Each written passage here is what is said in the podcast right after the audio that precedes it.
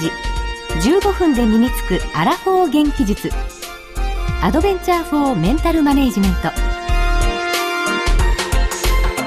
日々ビジネスの場で活躍されているあなたにそしてこれから活躍したいと思っているあなたに仕事や人生をもっと充実させるヒントをお届けするプログラム「ビズステージ」へようこそ。ラジオ日経の薬師陣美穂子です。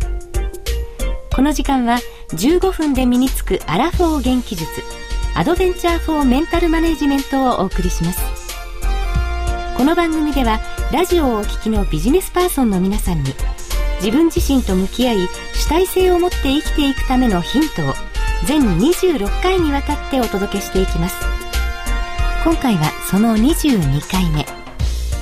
講師は NPO 法人ソフトパーク理事の竹中義雄先生です。竹中先生よろしくお願いします。よろしくお願いします。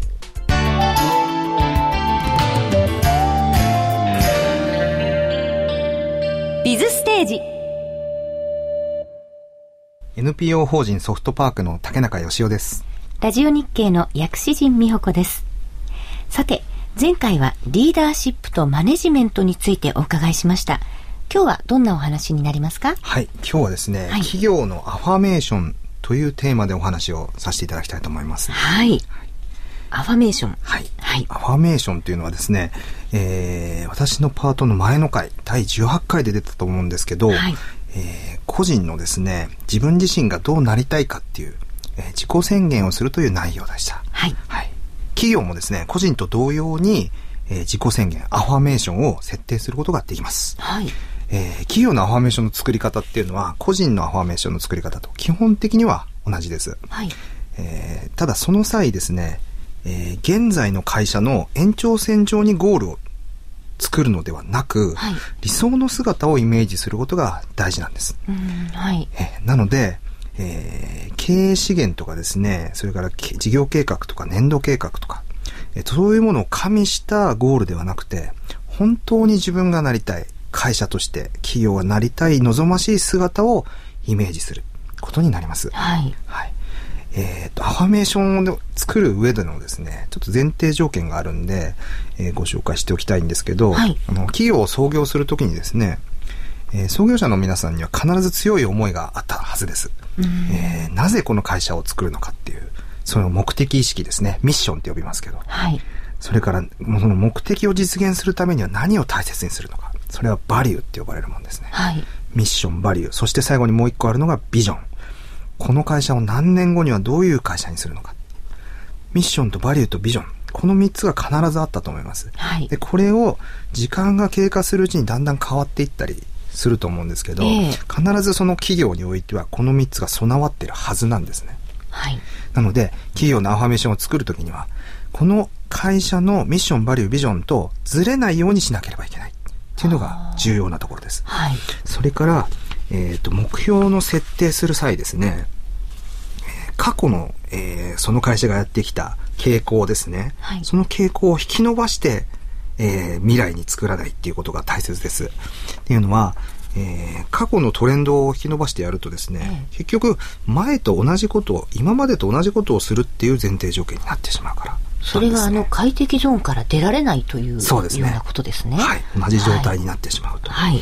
で、えー、ただ重要なことは、えー、個人のアファメーションと同じだということですね。はい、表現を明確にしたり、うん、えー、数字だったりとかですね、で、測れるものにする。それから、はい、あまりに非現実的でないものとか、から具体的な期限を決めるとかですね。はい、そういうことが、えー、個人のアファメーションと、まあ、同じ部分でもあり、より明確にしなければいけない。はい、なぜかっていうと、企業のアファメーションっていうのは、社員全員で共有するものですから。社長一人で分かってるだけではダメなんですね。はい。えー、全員が、関わった全員がですね、同じイメージを持てるっていう表現することが大切です。はい。はい、えー、っと、続きまして、えー、っと、年度計画とか事業計画って、えー、会社にありますね。はい。えっと、そういうものとアファメーションを比べたときにですね、必ずアファメーションの方が大きくなるんですね。なんでかっていうと、はい、年度計画っていうのは、今できることの積み重ねの先ですよね。はい、これが事業計画です。でもアファメーションっていうのは、えー、なりたい姿ですんで、うん、必ずそれよりも大きい状態になります。ます。はい。はい。それを比較したときに、ギャップが生まれます。はい。で、どちらをも優先すべきかという問題にぶつかるんですけど、はい。当然なりたい姿はアファメーションの方です。けど、現実的には年度計画、事業計画の方が、えー、こっちの方がリアルかなと考える。はい。でも、クリアできるかな、このアファメーションは。クリアできるかなっていうイメージを持つのはちょっと難しい。うん、その時こそ、この今までの快適ゾーンを出るタイミングなんですね。難しい。叶えられない。叶えられるのが難しいと思ったアファメーションに対して、はい、まず一旦できると思い込んでみることなんですね。はい、そして、現実的なラインで作った事業計画とのギャップがありますんで、このギャップをどうやって埋めていこうかっていう方法論を、社員全員で知恵を出し合って考えると。はい。これをやるということですね。これが一番重要なんですね。できると信じて、その気持ちを共有して、はい、しかもどこまでどうやったら近づけるかということについての議論も、ビジョンもみんなで共有しながらいくということですね。はい。これが個人と、はい、えっ、と、組織のアファメーションの違いですね。はい、みんなで考えるっていうところです。で、このみんなで考えるの続きがあってですね、はい、えー、実際にアファメーションを作るところから、社員にも参加してもらうのが実はいい効果的なやり方なんですね。はい、なんでかっていうと難しい、やっぱり困難なことにチャレンジしてきますんで、会社の上の方で決めて、はい、これやりなさいって言われても、これ上が勝手に決めたことだから自分とは関係ないよって思ってしまったりとかですね、はい、強制的にやらされてるっていう感覚を持たせてしまうんですね。ああ、そうですね、はい、そうすると、自ら実践するという空気は作られにくいですよね。はい、これは企業文化のところでお話ししましたけど、えー、活発な議論だったり行動的な組織っていうところはちょっとはちょっと遠くなってしまう。はい、なので、えー、フォーメーションを作る段階から当事者を巻き込む。はい、っていうやり方が効果的です。はい、はいそして最後にですね、今日はアファメーションを実現するために重要なことっていうお話をしたいと思うんですけど、はい、え確実に実行するっていう企業文化ですね、を作る必要があります。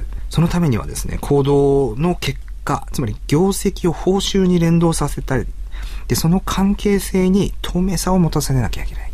つまり今言うところの成果主義っていうところですね、は多少なりとも持ってこなければいけないんですね。はい、ただし、これをやればいいというわけではありません。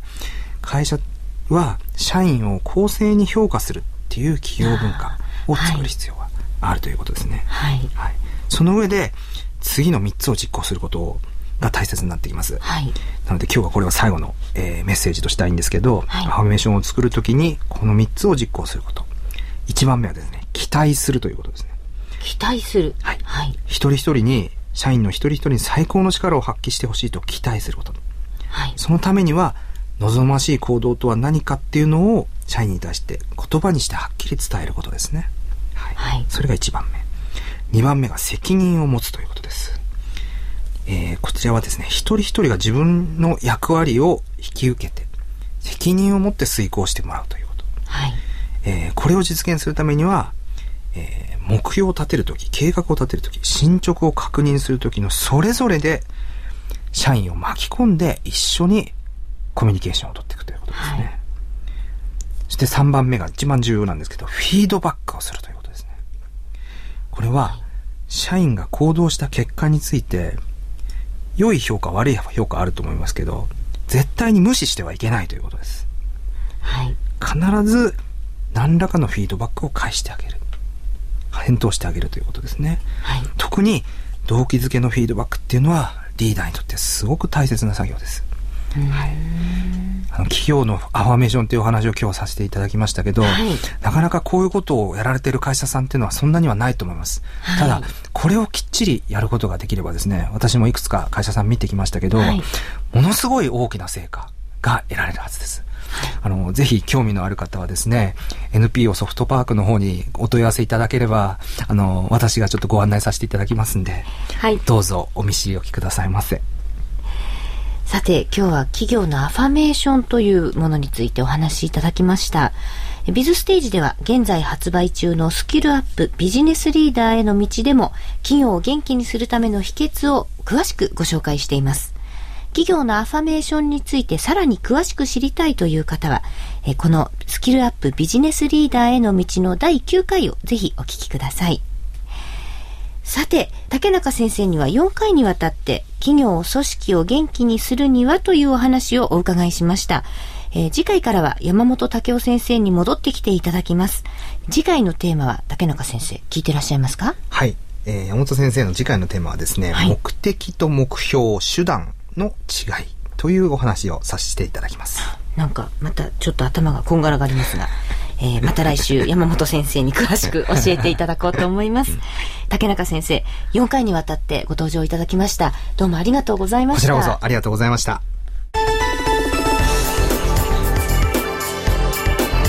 お送りしてまいりました「ビズステージ」15分で身につくアラフォー元気術今日より元気な明日につながるヒントは見つかりましたか？ビズステージではもっともっとヒントが欲しいという方のために有料版をご用意しています。有料版は毎週火曜日と木曜日に発売。今週火曜日は会社なんか辞めたいと思ったあなたに今ここで考えてほしいメッセージ。それでも今会社を辞めますかの第9回を発売しました。また木曜日にはリーダーの条件迷わず池を発売。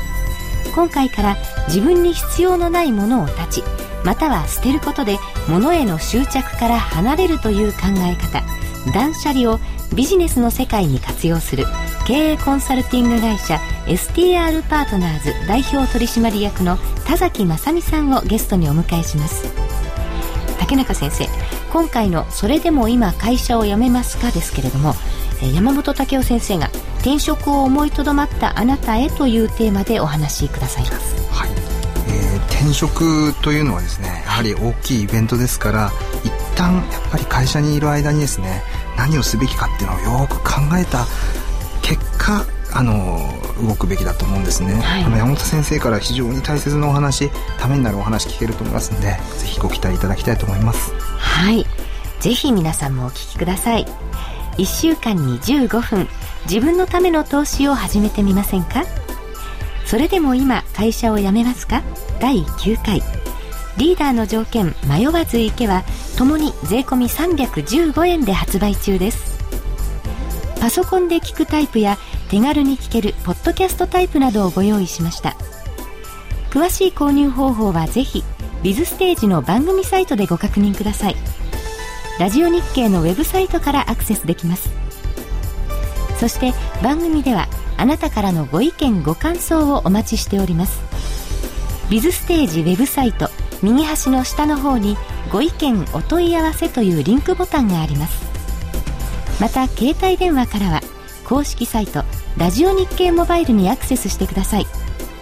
ご意見ご感想楽しみにお待ちしています。それでは今日のステージはここまでです。ビズステージ15分で身につくアラフォー元気術アドベンチャー・フォー・メンタル・マネージメントお相手は NPO 法人ソフトワークの竹中義雄とラジオ日経の薬師陣美穂子でした。